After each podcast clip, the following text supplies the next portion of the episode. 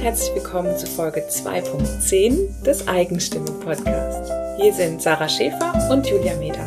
Und heute haben wir in unserer schon letzten Folge der zweiten Staffel unsere, ähm, ja, jetzt unsere 20. Interviewpartnerin. Das ist Wahnsinn. Und noch ist kein Ende in Sicht, worüber wir uns sehr freuen. Wir haben heute Jane zu Gast. Und ähm, Jane Eggers ist Übersetzerin. Und Julia und Jane ähm, teilen ein bisschen eine Geschichte und sogar ein Lied. Ja, genau. Wir haben, ähm, Jane hat auch lange in einem großen Unternehmen gearbeitet, wie ich auch. Und wollte dann aber irgendwann nicht mehr ein kleines Rädchen sein in der großen Maschinerie und hat sich dann selbstständig gemacht und ähm, im Interview hat sie erzählt, dass sie auf dem Weg nach Hause an ihrem letzten Tag ein Lied gehört hat. Und zwar ist es das Lied Auf anderen Wegen von Andreas Burani. Und ich musste fast ein bisschen schlucken, weil äh, ich genau das gleiche Lied auch gehört habe an meinem letzten Tag, als ich ähm, gefahren bin. Und das war schon was Besonderes. Und ja, es ist tatsächlich, wenn man sich selbstständig macht, geht man auf ganz anderen Wegen. Hm. Ja, das Herz schlägt nicht mehr, manchmal nicht mehr im selben Takt wie das der Menschen, mit denen man da gearbeitet hat. Ja. Auch das, ich finde ganz besonders bei Jane und bei dem Podcast, dass sie ganz schöne Geschichten erzählt, dass sie einen richtig mitnimmt in die Situation und da viel von sich preisgibt und also ganz viel auch, auch dir geben kann als Zuhörerin. Und was ganz Besonderes ist, nämlich passiert noch, wir haben jetzt nämlich, wir tragen jetzt seit ein paar Wochen, äh, tragen wir ein Geheimnis in uns sozusagen. Wir sind sozusagen schwanger gegangen mit einem Geheimnis. Aus dem Interview mit Jane hat sich nämlich tatsächlich ein physisches Produkt entwickelt. Wir haben ein Produkt entwickelt für dich. Ähm, du wirst im Anschluss an die Folge auch nochmal mehr Infos von uns kriegen ähm, wie du dieses Produkt gewinnen kannst. Wir wollen es aber nicht vorwegnehmen, weil sich tatsächlich aus dem Gespräch heraus mit Jane, als wir darüber gesprochen haben, wie wichtig Selbstfürsorge ist, gerade wenn man, wenn man Solopreneur ist, wenn man alleine arbeitet. Mm, aus dieser, aus diesem Gespräch mit Jane und aus den Tipps, die sie da gegeben hat, ähm, genau, hat sich eine Idee entwickelt und ja, am Ende des Interviews hörst du dazu mehr. Und jetzt wünschen wir dir ganz viel Spaß mit Jane. Wir sind heute in Nussloch. Wieder in Nussloch? Das ist ein bisschen erstaunlich für diesen kleinen Ort, dass wir schon zweimal großartige Frauen treffen. Umso schöner für Nussloch natürlich. Ähm, heute sind wir bei Jane Eggers. Und ja, vielen Dank, dass wir hier in deinem Wohnzimmer sitzen dürfen. Ja, sehr gerne, Sarah. Und äh, ja, willkommen bei mir. Ich freue mich drauf und bin sehr gespannt, wie es jetzt, wie es jetzt läuft. Mm, wir kennen uns schon ein bisschen und ich weiß von dir, dass du Übersetzerin bist. Und du bist muttersprachlich auch Englisch. Genau, ich komme aus England, ähm, aus London eigentlich, ähm, bin aber fast schon die Hälfte meines Lebens in Deutschland, habe ich festgestellt. ähm, ich bin damals für ein Jahr gekommen und habe gedacht, ja, probieren wir mal, ne, in dem Alter, kurz nach dem Studium, nach Deutschland für ein Jahr und da bin ich irgendwie hängen geblieben. Und inzwischen sind es äh, 22 Jahre.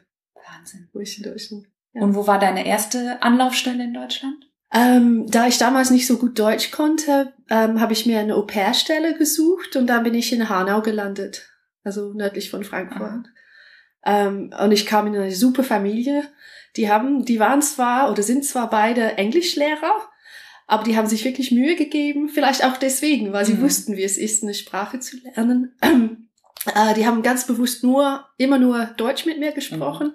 Und es war einfach schön und ich war Teil der Familie und war immer dabei, wenn sie ähm, Besuch hatten und so oder Abendessen und ähm, war eine schöne Zeit. Ja. Ja, so lernt man am besten auch die Alltagssprache und die ja. die Idioms, die, ähm, die Redewendungen und so. Ja, da waren so viele Sachen. Ich hatte ja Deutsch gelernt in der Schule, ähm, schon eine ganze Weile, sieben Jahre oder so, aber ich habe dann bemerkt, ich konnte es nicht anwenden. Es war unglaublich. Ja. Es ist eine ganz andere Sache. Und gerade dadurch, dass ich mit Kindern gearbeitet habe, da kamen auch so Sachen, Windel oder Wickeln, Wickeltisch, mhm. Schnuller, die ganzen Begriffe, die du sowieso nicht in der Schule lernen würdest, ne? Oder ja. guck mal, guck mal. Ja. Oder ja, die ganzen Sachen, das, das lernt man so nicht. Ja, und ich fand's ähm, ganz spannend, ähm, ist unglaublich, wie die Sachen hängen bleiben, wenn du von einem Vierjährigen korrigiert wirst. Wenn du gerade, wenn gerade was ist, der ist ne, macht was und, und du willst ihn zurechtweisen und dann korrigiert er dein Deutsch. Oh. Die Sachen sind hängen geblieben.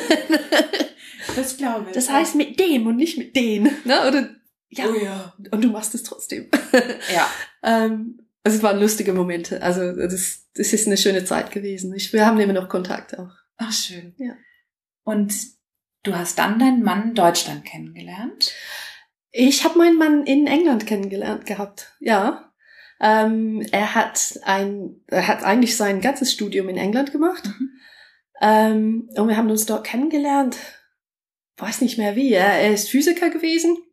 Irgendwie kamen wir in Kontakt und äh, es war allgemein interessant, Leute aus anderen Ländern kennenzulernen. Ne? War spannend.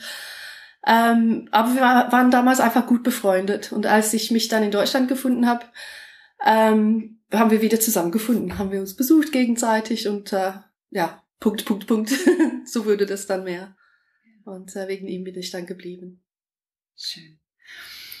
Und du hast ähm, auch schon Übersetzung studiert? Nee. Oder wie kamst du dazu, heute äh, Übersetzung zu machen? Ursprünglich habe ich, hab ich ähm, Französisch studiert. Ähm, und ein, ein Modul davon war schon Übersetzung. Und das Mhm. hat mir schon Spaß gemacht damals. Aber ähm, ich war schon damals ein bisschen stur, weil äh, ähm, in der Schule hatten wir so eine Karriereberatung mal gehabt. Und die haben gesagt, ja, du magst Sprachen.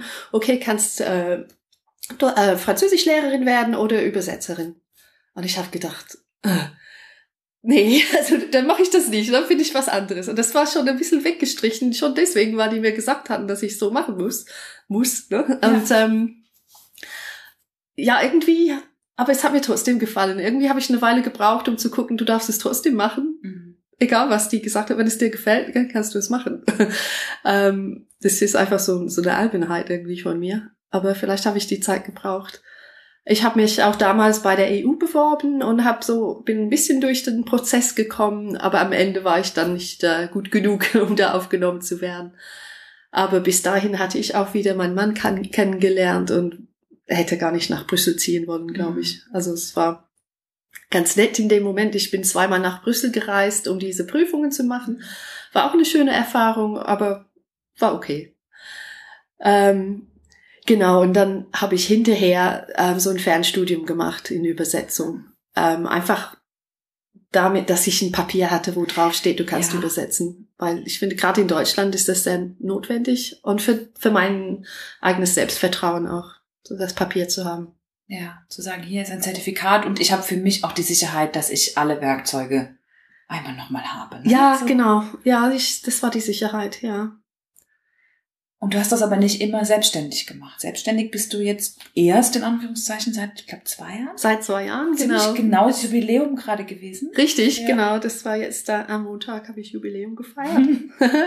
Es tut auch gut. Ähm, ja, ich war zuerst bei der SAP, also Mhm. bei einer großen Softwarefirma in Waldorf. Ähm, das war auch sehr schön. Wir waren, die haben eine große oder hatten damals eine große Übersetzungsabteilung. Ich glaube, wir waren schon ähm, 100 Native Speaker, Engländer. Mhm. Briten oder Amerikaner.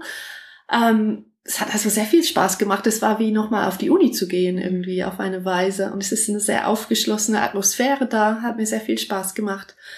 Ähm, ich habe auch unheimlich viel gelernt und einfach an Reife gewonnen, wie man in einer Firma arbeitet und mit Leuten umgeht und sich behauptet und, und solche Dinge.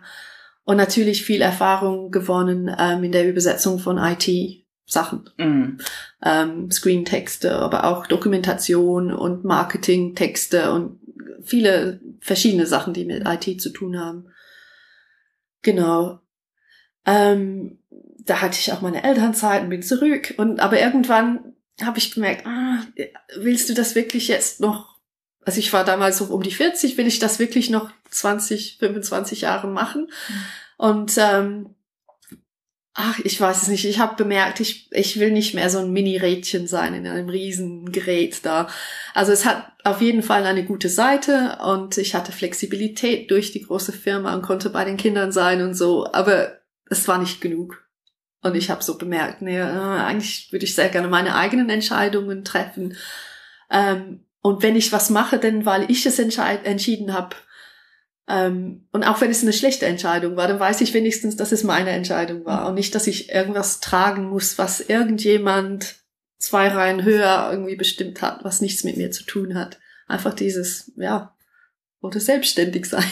Ja, ich, das ist so schön, dass du das so, ähm, so ausdrückst, weil ich oft darüber stolpere, dass Menschen sagen, ich habe einfach gemerkt, ich muss selbstständig sein.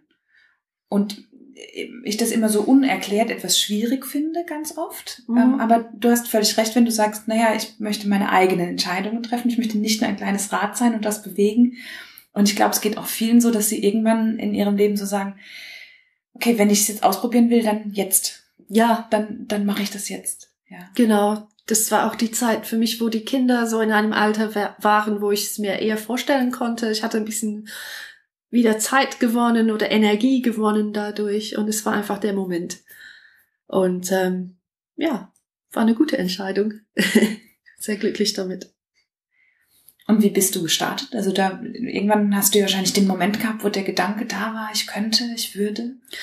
Oh, ich habe ein paar Mal, das war schon ein langer Prozess eigentlich, eben weil es mir dort so gut gegangen ist, bis, bis ich es mir wirklich erlaubt habe, den, den Schritt zu gehen. Ähm, es war immer so, als wäre ich an einem Gummiband befestigt und ich würde versuchen wegzurennen und es hat mich immer wieder zurückgezogen und war immer wieder, ach doch nicht so schlimm hier, ne? Und doch die Sicherheit und ich hatte einen Firmenwagen und das, das, ne? Und ähm, was wäre wenn und weiß ich nicht. Ähm, also ich habe ein paar Mal den Anlauf gehabt und irgendwann war es doch schon ziemlich klar. Ja.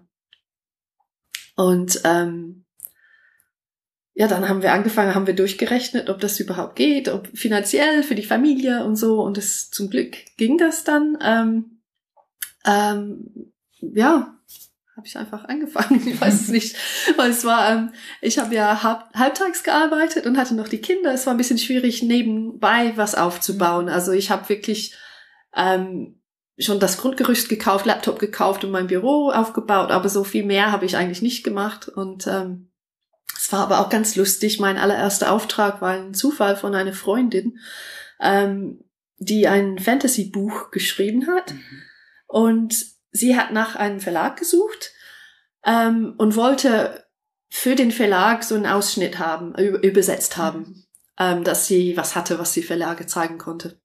Und das, äh, da hat sie, ich habe ihr einfach auf Facebook, glaube ich, erzählt, ich werde jetzt, ich mache mich selbstständig als Übersetzer und sie sagte, das trifft sich gut, ich brauche eine. Und das war mein erster Auftrag. Also das war ein ziemlich großes Ding und auch hat total viel Spaß gemacht. Fantasy-Buch, ne? Da träumt jeder Übersetzer davon quasi. Und äh, das war ein schöner Anfang. Da war ich erstmal beschäftigt. Ja. Schön. Wie war der Moment für dich, als du deinen, deinen letzten Tag in der alten Arbeit hattest? Kannst du dich daran erinnern? Das war hart, ja. Das fand ich sehr schwer. Alle, ach, dieses Abschied und alles. Also ich habe ähm, ein Abschiedsfest ausgerichtet mit Kuchen und so. Und dann ist es, natürlich kommen die vielen Leute und sagen, ja, es war schon so schön, wir dich vermissen. Und das ist natürlich das gehört dazu und es freut mich natürlich auch, aber da merkst du wirklich, was du abgibst. Und ähm, ja, es war nicht leicht irgendwie. Aber trotzdem, ich, ich weiß nicht, ich wusste trotzdem, dass es richtig ist. Also ich war immer überzeugt, aber trotzdem, es war ein Moment, wo man, wo ich einfach, einfach durch musste, dieser Abschied und ein bisschen Trauer und so, so in Mini. Also so richtig lange getrauert habe ich da nicht, aber so, das war das Gefühl ja, das war schön und das geht jetzt weiter. Mhm. War der nächste Schritt. Und dann habe ich halt alles, weiß nicht, meinen ganzen Kram zum Auto getragen, ein paar Mal nochmal verabschiedet und versucht, äh, nicht zu weinen vor den ganzen Kollegen. Und im Auto, also ich saß dann im Auto und bin weggefahren und da kam dieses Lied, ähm, mein Herz schlägt schneller als oh. deins. Und es war so eigentlich blöd. Ich bin sie nicht so emotional, aber in dem Moment war es wirklich ein Zeichen dafür, ja, ich passe nicht mehr zu dieser Firma oder zu diesen Menschen ja. oder zu diesem Lebensstil oder da, da habe ich wirklich geweint in einem Auto. Aber das war auch, das war gut. Reinigend. Reinigend, genau. Man, man ist nicht schlimm, da traurig zu ja. sein. Es war eigentlich komisch, wenn man nicht traurig wäre. Ja. Und ähm, man darf aber trotzdem weitergehen und was anderes machen. Ja. Ja. ja, man kann traurig sein und trotzdem wissen, dass es der richtige Weg ist. Ja, genau. Den man geht. Und es war überhaupt nicht verlorene Zeit. Also wenn ich die Erfahrung nicht gehabt hätte, dann würde ich jetzt nicht so tolle Aufträge bekommen, die ich bekommen habe und so. Also das, das gehört alles dazu. Das ist einfach der nächste Schritt. Meine Chefin war auch ganz toll. Die hat das auch genauso gesagt, als ich sie erzählt habe, dass ich weggehen will. Die hat gleich gesagt, ja, ich kann sehen, dass das einfach ein nächster Schritt ist. Ja. Wie schön, wenn es solche Chefs gibt, die das sehen Ja. und unterstützen, weil das macht ja keinen Sinn.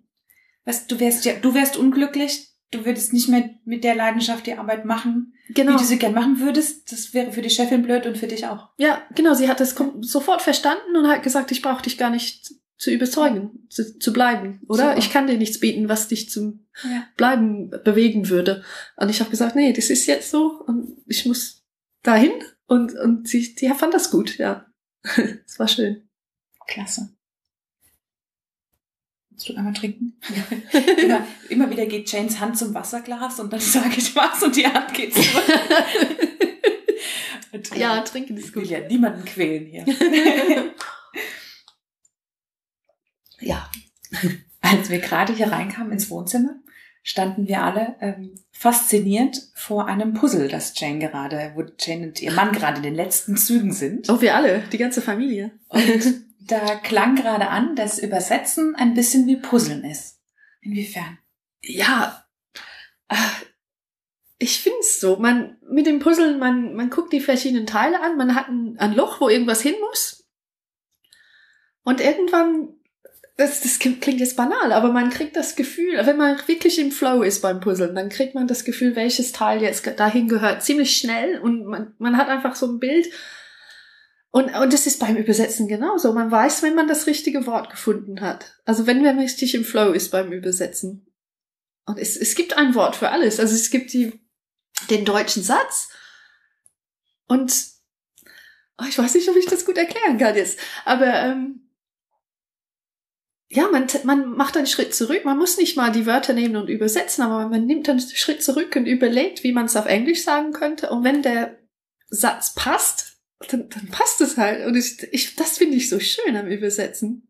Dieses Ding, und jetzt hast du es, und jetzt, jetzt stimmt's. Ne? Ja. Du hast sowohl die ähm, Bedeutung von dem Deutschen als auch die, die richtige Form in dem Englischen. Ja. Und darum geht's, nicht die Wörter zu übersetzen, sondern einfach dies, diese Gedanken zu übertragen von dem, der es geschrieben hat. Ja. Und auch die Schönheit der Sprache in beiden Texten zu erhalten. Ja, Weil es gibt ja korrekt übersetzte sicher, Sätze und es gibt schön übersetzte Texte. genau, ja.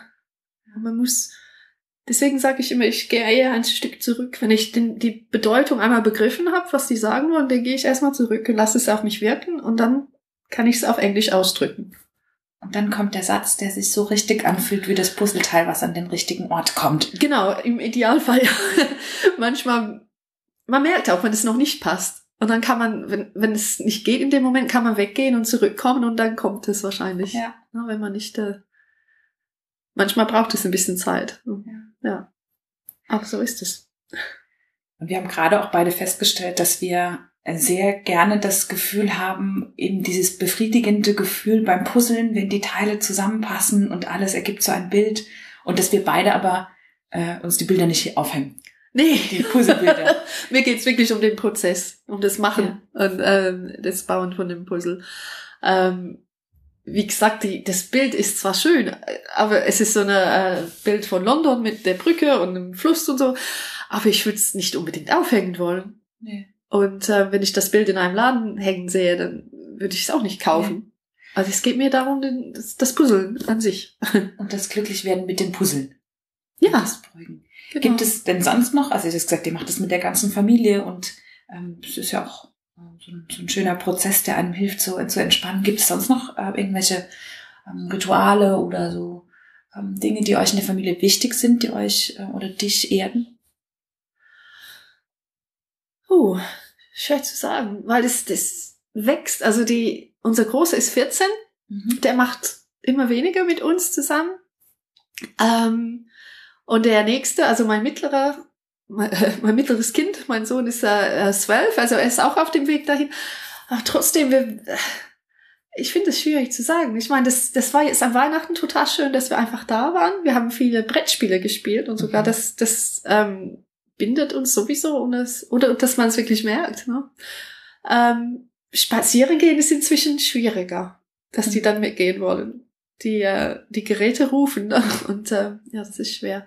Aber Essen tun wir immer zusammen. immer. Ja. Also das machen nicht alle, glaube ich, dass wir wirklich Ja. gucken, dass wir zusammensitzen, auch am Frühstück meistens mehr oder weniger. Und ähm, ja, die Kinder ähm, helfen auch gern beim Kochen mal oder Backen und das, das bindet dann schon, ja. Ich, ich finde es schwierig, das als Ritual zu verstehen, aber eigentlich sind es. Eigentlich, also es sind so. Familientraditionen, und aber das gehört so sehr zu euch, dass es schwierig ist, das rauszugreifen. Ja, ja, ich finde es gerade fühlt sich für euch ganz normal an. Ne? Genau, ja.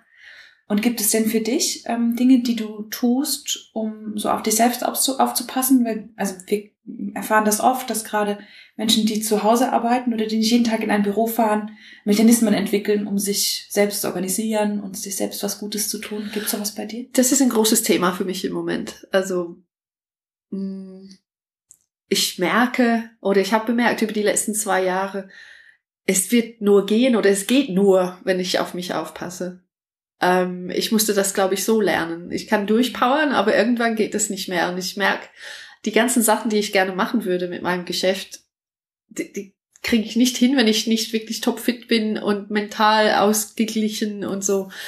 Ähm, ähm, ich ich habe immer Sachen gemacht, aber jetzt achte ich noch mehr drauf, dass ich wirklich ähm, in den Wald gehe. Das mache ich total gern. Das ist ein Riesenthema für mich. Wir haben Glück, dass der Wald gleich um die Ecke ist. Ich bin in zwei Minuten da. Ähm, und ich kann eine halbe Stunde so eine, einen Rundgang machen. Also es kostet wirklich nicht viel Zeit. Und eine halbe Stunde kannst du auch beim Facebooken loskriegen. Also das, das merke ich. Also ich ähm, versuche jetzt ein bisschen ähm, das Unintuitive zu machen. Das, das, das zu machen, was in, unintuitiv ist, meine ich. ähm, weil manchmal denke ich, ach, ich habe keine Zeit. Ne? Aber ich merke schon, dass ich dann doch auf Facebook gehe und, und die Zeit verplempere. Und Mhm. ähm, wenn ich gucke, dass ich meinen Spaziergang im Wald als erstes einbaue, dann muss der Rest einfach passen.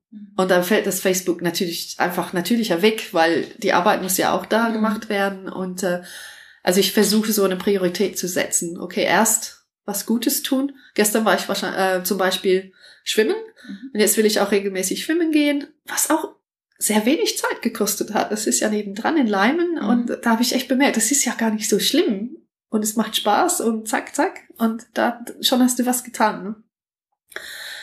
Ähm, was ich auch mehr machen möchte, ist, ist Musik wieder. Also ich habe früher sehr viel Musik gemacht und es kommt immer zu kurz. Und ähm, ja, da würde ich gerne, aber das, das finde ich immer schwierig. Aber ich habe jetzt, ähm, es gehört jetzt zu meinem tollen Gesamtkonzept. Ne? Auch ich müsste mehr Sport machen, ich müsste weniger Kekse essen tagsüber. Das ist ja auch eine Gefahr, wenn man zu Hause ist. Und ähm, jetzt habe ich mir so ähm, Ersatzkekse gemalt. Und ich habe so kleine Blättchen genommen und auf jedem Blatt habe ich was gemalt, was ich dann machen könnte, statt einen Keks zu nehmen. Das ist ja toll. Und ähm, da steht zum Beispiel Klavierspielen oder mit einem Bild, ne, eher Aha. so bildlich ge- dargestellt, weil ich das Lustige fand. Klavierspielen oder Flöte spielen oder zehn Liegestützen machen oder eine Karotte essen oder eine Runde im Wald drehen oder einfach Sachen, die, wo ich weiß, dass die mir gut tun, aber in dem Moment, wo ich zum Keks gelang, äh, nach dem Keks reiche, bin ich in so einem, so einer Automatik drin irgendwie. Ich denke, ich brauche jetzt einen Keks, Ja, und dass es mir gut tut.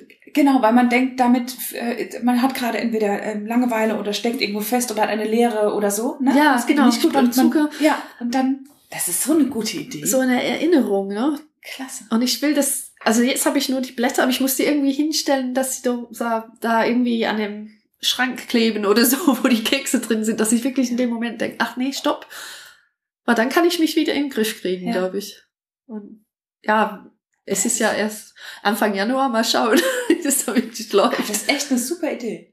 So eine das alternative Schöner Keksdose. Trick. Ja, wie klasse. Ja, das ist wirklich so, ne, wenn man zu Hause ist, man muss sich so ein paar Strategien überlegen. Und das passt, finde ich, sehr. Es ist so auch ein bisschen spielerisch und Genau, so ja. eine schöne Art, irgendwie das zu machen. ja, es passt. Schön. Zum Thema Sachen machen fällt mir noch ein, wir haben uns mal drüber unterhalten und ich finde das so eine schöne Geschichte. Ähm, als du in Indien gelebt hast, Mhm. hast du auch ganz viele Sachen gemacht. wie kam es denn überhaupt zu Indien und was hast du da gemacht? Oh, also Indien war noch eine Sache, was durch die SAP zustande gekommen ist, durch die Arbeit von meinem Mann. Der wurde da, äh, oder ihm wurde die, äh, die Möglichkeit geboten, nach Indien zu gehen für zwei Jahre. Mhm. Da haben wir nicht lange überlegt, weil wir beide die Idee einfach toll fanden. Ähm, damals mit drei kleinen Kindern sind wir nicht so viel gereist und da haben wir gedacht, das wäre doch eine perfekte Möglichkeit, so ein bisschen äh, die Ecke von der Welt zu, zu erkunden. Ne? Und, äh, und überhaupt, wie schön. Und ich war sowieso in Elternzeit in dem Moment. Also ich musste nichts abwickeln oder nichts arrangieren, um da hingehen zu können. Ich war frei. Ähm, und es war so eine klasse Sache. Wie, wie gesagt, meine Tochter war, ähm, also die kleinste, das kleinste Kind, die war ähm, sieben Monate, als wir da hingegangen sind. Also ich hatte ein ziemlich stressiges Leben zu Hause davor. Mhm. Und dort war es, es war nicht leicht immer, aber es waren so viele schöne Sachen und interessante Leute, die auch aus anderen Ecken von der Welt dahin gekommen waren. Überhaupt die indische Kultur und die, ach, ich liebe Indien so sehr. Es ist einfach so, so extrem auch, so extrem farbig und, und bunt und auch laut und, ach, ich weiß es nicht. Natürlich gibt's auch Probleme, also ich will es jetzt nicht ja, ähm, ignorieren, aber ähm, für mich war es einfach eine herrliche Sache, eine andere Kultur kennenzulernen, die herzhafte, haften Leute und äh, ich habe sehr gute Erinnerungen an die Zeit. Ja. Und da hatte ich auch wirklich ähm, das große Glück, mehr Zeit für mich zu haben, weil wir Hilfe im Haushalt hatten, wie alle dort eigentlich. Ähm, da habe ich ähm, mein Klavier gekauft und habe wieder Klavier gespielt. Ähm, ich habe im großen Stil Kostüme genäht für Halloween und Sachen, die ich sonst nie gemacht hätte. Ich, ich wäre nicht auf die Idee gekommen, weil es ist einfach zu stressig. Aber dort hatte ich halt diese, diesen Luxus, einfach Zeit zu haben. Ähm, ich habe auch Hindi-Unterricht genommen, zweimal die Woche. Ähm, es, es war einfach schön. Ja, so richtig ein bisschen wieder zu mir zu finden nach der Kinderzeit. Also wir haben die relativ schnell hintereinander bekommen, die Kinder, und es war schon auch eine feine Sache, aber viel Arbeit. Und da war ich selber ein bisschen verloren gegangen. Mhm. Und durch Indien habe ich ja viel, viel Neues erlebt und war cool. Ich finde, dass das gut zu dem passt, was ich, ähm, was, was wir auch mal ähm, besprochen hatten, nämlich die Idee, dass ähm, du oder so dein ein, ein kleines Prinzip vielleicht von dir, dass du sagst, man muss in sich reinhören und auf sich aufpassen und man muss gleichzeitig aus der Komfortzone raus. Ja, das ist wirklich so. Also das habe das lerne ich immer noch äh, immer wieder. ähm, ich finde es sehr wichtig, aus der Komfortzone zu gehen. Und so lernt man, und so entwickelt man sich. Und ähm, aber trotzdem muss eine Balance da sein. Und wenn es nicht gut tut, also nur aus der Komfortzone kommen, nur deswegen, weil man es machen muss, ist, ist auch falsch. Und ich habe ein paar Mal, ähm, als ich damit angefangen habe, mich aus der Komfortzone zu schubsen immer wieder, habe ich doch ein paar Mal zu viel vorgenommen und hinterher bemerkt, nee, eigentlich willst du das nicht. Und du musst es nicht nur deswegen machen, damit du aus der Komfortzone kommst. Es muss trotzdem noch passen. Und ähm, ich bin obwohl ich nicht immer so wirke, bin ich ziemlich introvertiert und ich merke, dass manche Sachen einfach nicht zu mir passen und das, das ist okay. Mhm. Das, das gehört auch dazu. Ne? Dieses Selbstvertrauen zu sagen, okay, das, das würde ich gerne machen, habe ein bisschen Angst, also ich versuche es trotzdem zu machen, das finde ich gut. Aber wenn es einfach irgendwas ist, was, was ich nicht machen will, ich würde jetzt keinen Bungee-Jump machen. Weil, also das hat nichts mit extrovertiert zu tun, aber das ist eine Sache, wo ich sage, ja, warum soll ich Bungee Jumping machen, wenn ich keine Lust drauf habe? Nur um zu zeigen, wem soll ich was beweisen? Ne? Wenn ich Lust drauf habe und einfach nur ein bisschen Angst habe, dann sollte ich vielleicht versuchen, die Angst zu überwinden. Aber wenn es einfach nicht mein Ding ist, ist es okay. Und das geht, gilt auch für die Arbeitssachen. Ähm, ja. Was sind so Beispiele bei dir, wo du aus deiner Komfortzone rausgehst? Jetzt zum Beispiel, wenn ich hier sitze und mit dir rede.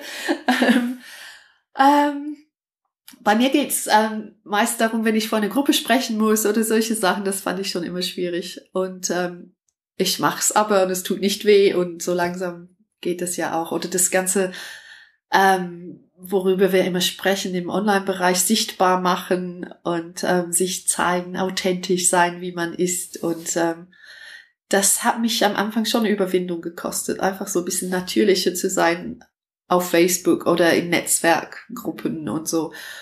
Ähm, aber inzwischen macht es mir auch viel Spaß. Also es ist mir weniger, dass die Übung kommt dann und dann ist es auch gar nicht so schlimm. Und, und man merkt, dass es auch was bringt, weil das, das zieht die Leute dann schon an irgendwie dann wird die Komfortzone größer und solche Dinge werden Teil der Komfortzone. Ja, ich habe es gerade bemerkt, als ich es ja. erzählt habe. Das ist nicht mehr so schlimm, das sichtbar machen, weil ja, genau. mich zeigen. Da muss ich halt den, den nächsten Schritt wagen. Irgendwie. Das war nämlich auch gerade schön zu sehen mit deinen Handbewegungen. Nur deswegen kam ich auf den Satz, weil du mit den Händen genau das gesagt hast. Du hast gerade deine Komfortzone immer mehr erweitert mit den Händen. Ja. Das war ganz schön zu sehen. Ja. Das ist ganz witzig.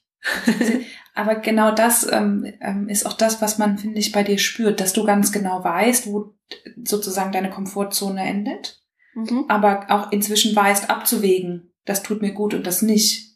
Und ich finde auch dazu gehört viel Stärke zu sagen, nein, ich ähm, für andere Menschen mag das ganz normal sein, jeden Abend auf einem anderen Netzwerktreffen zu sein, aber mir tut es nicht gut. Ich weiß, es würde mir vielleicht irgendwo helfen, aber ich kann es trotzdem, ich kann es nicht für mich, es tut mir nicht gut, ich mache was anderes. Genau, so ist es ja. Das habe ich einfach durchs Tun gelernt, weil ich manchmal gehe ich auf so ein Treffen, ich kann mich da rausbringen, ich kann mich unterhalten, kein Problem, ich schaffe das inzwischen, aber dann merke ich, dass ich so fertig bin am nächsten Tag oder zwei Tage danach, dass es sich wirklich nicht lohnt. Wenn ich mich so lange dann schlecht fühle hinterher und erschöpft, im Extremfall, dann, dann ist es nichts und es muss einfach nicht sein, ist nicht schlimm.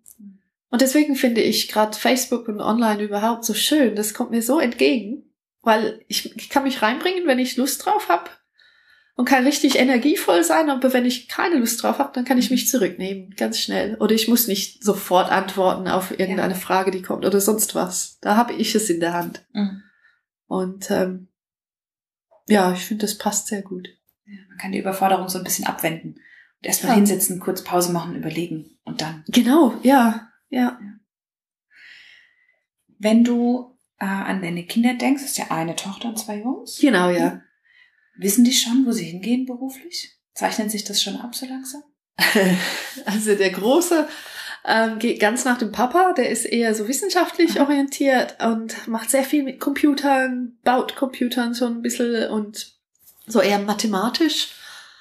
Ähm, was mir so teilweise das Herz bricht, weil er nicht so viel mit Sprachen anfangen kann, obwohl er zweisprachig ist. Das ist ja eine andere Sache. Ähm, ja, also er wird, er wird bestimmt irgendwas mit Computern machen, denke ich mal. Behaupte ich mal so. Mhm. Sebastian, wenn du das später mal hörst, dann kannst du sagen, ob es gepasst hat oder In 20 Jahren. genau, meine Mama hat da was gesagt. Ähm, ja, bei den anderen weiß ich noch nicht so genau. Ich meine, die haben natürlich ihre Sachen, aber was wolltest du früher mal werden? Als Kind? Oh, ich habe es nie gewusst. Nee? Nee, ich, man wird ja immer gefragt als Kind und ich habe immer gesagt, ich weiß es noch nicht. Ich weiß es noch nicht. Ich war relativ gut in der Schule und kon konnte verschiedene Sachen ziemlich gut und dann deswegen war es nicht so ganz klar. Aber am Ende der Schule habe ich sehr gerne Fremdsprachen gemacht und da habe ich gemerkt, okay, das geht dann eher in die Richtung. Aber ich wusste trotzdem nicht so richtig. Ich weiß es nicht. Ich wollte es mir ich wollte es auf mich zukommen lassen. Oder ich weiß nicht, ich hatte ja nicht richtig einen Plan, wie ich es mache. Aber, aber es hat mich, ähm, hat mein Großvater immer genervt. Ich kann mich erinnern. Er, was willst du machen? Ich weiß noch nicht. Ja, du musst doch einen Plan haben. Und wenn du, wenn du wirklich gut hast, äh, bist, könntest du vielleicht die Sekretärin von jemandem sein. Oh. und dann habe ich ihm gesagt, ich war ziemlich klein noch, glaube ich. Meine Eltern haben es mir berichtet. Dann habe ich gesagt, ähm, ich will nicht ähm, die, ich will nicht die Sekretärin von jemandem sein, ich will jemand sein. also diese jemand, der eine Sekretärin hat oder die. Ähm, und die, die lachen heutzutage immer noch drüber. Die Jane, die will jemand sein. Ich finde, das ist ein sehr guter Plan für eine Dreijährige. Ja, ich weiß nicht, ob ich drei war, aber ja, also stimmt. Als Sekretärin werde, nee. Was ist es dir denn wichtig, deinen Kindern mitzugeben, wenn die nach ihrem Lebensziel, nach ihrer, ihrem Beruf oder ihrer Berufung suchen? Oh, die sollen Spaß haben. Es soll einfach passen und die sollen Spaß haben und es soll nicht nur ums Geld gehen. Ja.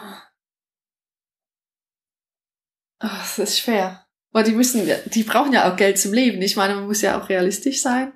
Und ähm, ja, das Thema haben wir ein bisschen mit meinem Großen in der Schule und warum er jetzt überhaupt Sachen machen muss und lernen soll. Und ähm, weil ich denke, ein Stück weit musst du schon durch das System gehen und dann später, um dann später ähm, Optionen zu haben. Aber trotzdem, es muss seinem Herzen ansprechen. Ähm, das würde ich sagen. Ne? Die sollen Spaß haben. Es muss dich zum Leuchten bringen. Sonst, ist, sonst wird's nichts. Macht es dich kaputt. Und ähm, zwei Fragen habe ich noch zum Abschluss. Dann hast du es auch schon geschafft. Raus aus der Komfortzone heute. Ja, ich bin total hyper. ähm, gibt es für dich denn ähm, Vorbilder oder, oder Role Models oder Menschen, bei denen du dir was abschaust? Oh. Ja, es gibt viele und man kriegt immer so ein, ein Stück von den Leuten. Also im Moment bin ich ein bisschen auf den Sporttrip, ne? Und dann denke ich zum Beispiel an die Leute in meinem Facebook-Feed, ähm, die viel Sport machen und so auch so toll aussehen dabei. Also nicht, dass es ums Aussehen geht, aber die sehen so fit aus und, und gesund und dann ähm, ja, zum Beispiel die Jester Phoenix in Berlin. Sie mhm. macht Slow Business Coaching und sie ist sehr viel draußen unterwegs und und sie hat so ein hübsches Profilbild da, das, mhm. das, wo sie einfach leuchtet. Und da, da denke ich, ach, das klingt jetzt so, ähm, äh, ja, das ist, es hat nicht wirklich mit dem Aussehen zu tun, aber weil sie so fröhlich aussieht. Ne? Ich kenne also, das Bild, sie, sie strahlt das. Sie, ja. sie strahlt, genau. Ja. Und das, das ist auch ein bisschen, wo ich mir gesagt habe, das will ich haben, dieses, ne, wo sie wirklich mhm. strahlt. Und ähm, ich weiß nicht, dann in anderen Bereichen, da gibt's so die, die Elizabeth Gilbert zum Beispiel, ihre Sachen lese ich total gern. Ähm, die, die, die hat so eine Weisheit drin irgendwie. Ja. Kann immer sehr gut Sachen erfassen, wo ich wirklich, wo es für mich wirklich gut klingt. Also wo es ja. Wo also, eine Resonanz da ist ja. für mich. So. Die hat auch einen tollen Podcast, den wir mal in ja. die Show Notes machen. Und ähm, Big Magic, das Buch ist auch toll. Ja, packen wir als Link auf die Show Notes. Genau, ja, Big Magic kann ich auf jeden Fall empfehlen. Und der, der Podcast ist auch herrlich, ne? weil ja. die, es geht um die Kreativität von Menschen und wie man das auslebt. Und die ist aber auch total pragmatisch. Ja, finde ich auch. Das gefällt mir. Weil sie sagt ja auch, natürlich muss man auch leben. Und es geht nicht darum, nur Bilder zu malen oder Romane zu schreiben. Und man muss einen Mittelweg finden, wo es trotzdem alles zu schaffen ist, weil du musst ja essen und, ne? Ja.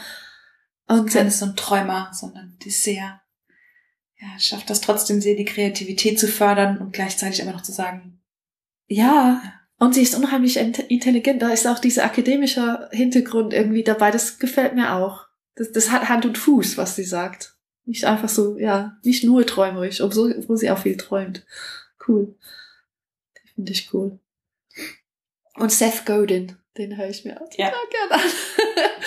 Der ist so kurz und knapp und dieses na, New Yorker Style irgendwie und ähm, äh, ja, ich weiß nicht. Ich, ich finde, er hat auch so manchmal sehr weise Sachen zu sagen, aber immer kurz und knapp. Das gefällt mir auch die Art, wie, wie er es macht. Gibt es ein Lieblingsbuch von ihm? Was wir empfehlen können? Ich habe seine Bücher gar nicht gelesen. Nur jetzt, was, ich, ich hab, kriege immer seine Blogs, Blogartikel ah. in die, ähm, ins Postfach jeden Tag. Ah, das ist aber auch ein guter Tipp. Den Blog von Seth Godin abonnieren. Mhm. Ach, das können wir in die Show Notes machen. Das wäre nämlich eigentlich meine letzte Frage gewesen, ob du für hm, vielleicht für junge Frauen oder ähm, für, für Frauen, die überlegen, ob das schon war und ob sie nicht doch noch was Neues starten können, ob du für die einen, einen Tipp hast, einen, einen Rat ach, auf jeden Fall, auf jeden Fall probieren. Man, es kann ja nicht so viel schiefgehen, wie man denkt, glaube ich. Man soll es probieren und es lohnt sich auf jeden Fall. Und auch wenn es, wenn es nicht klappen sollte, dann gibt es doch einen anderen Weg. Man, man, weil ich es mir wert bin, ne? Das, dieses Satz ist so ein bisschen abgedroschen inzwischen, aber das, das, das lohnt sich trotzdem. Und wenn man, ach, als ich, ähm, wir hatten vorhin vor dem Interview vom, vom Lied, Liederschreiben und Texten und so und kurz bevor ich mich, wo ich dabei bin zu entscheiden, ob ich mich selbstständig machen sollte, habe ich auch was getextet und da ist was rausgekommen aus meinem Kopf, wo ich gar nicht so es war mir noch gar nicht so bewusst, dass ich das gedacht habe. Und das Lied heißt uh, How would it be to chase your dreams? Wie wäre es, deinen Träumen nachzugehen? Ne? Ähm, und ich denke, das einfach zu überlegen, wie fühlt sich das dann an, ne? wenn du wirklich den Traum hast und ihm nachgehst. Und das hat sich, das fühlt sich gut an. Das war die, die Botschaft dahinter. Also, so ein bisschen wie das Puzzeln, dieser Prozess einfach einem Traum nachzugehen, das tut auch so unheimlich viel, ne? Das tut, tut einfach gut. Deswegen, es lohnt sich dann schon. Das ist ein sehr schöner Abschlusssatz.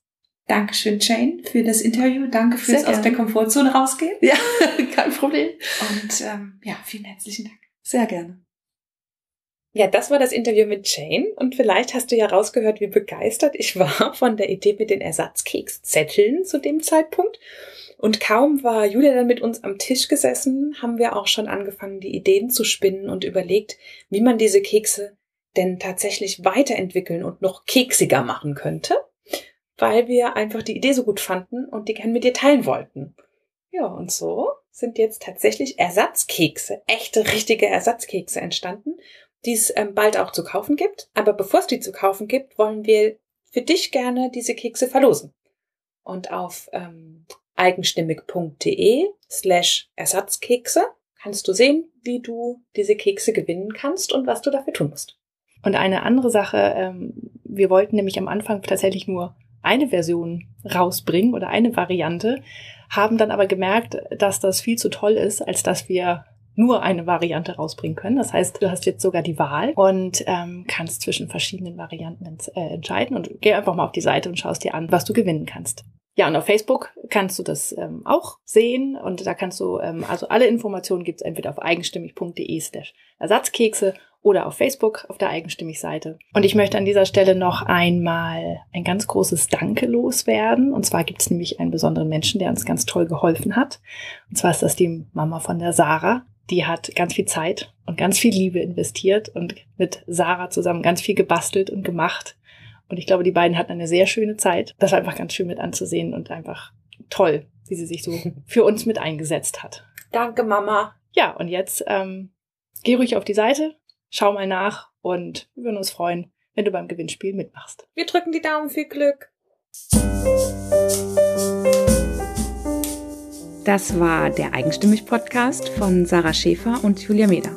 Nach jeder Staffel machen wir eine Folge, in der wir all deine Fragen beantworten. Also schreib uns einfach an hallo.eigenstimmig.de. Wir freuen uns nämlich echt über jede Nachricht. Und wenn es dir gefallen hat, dann wäre es großartig, wenn du uns bei iTunes bewertest denn je besser unsere Bewertung dort ist, desto mehr Menschen hören die Geschichten unserer großartigen Interviewpartnerin. Mehr Infos und einen Blick hinter die Kulissen gibt's bei eigenstimmig.de, bei Instagram und bei Facebook. Ich danke dir ganz herzlich fürs Zuhören und bis zum nächsten Mal.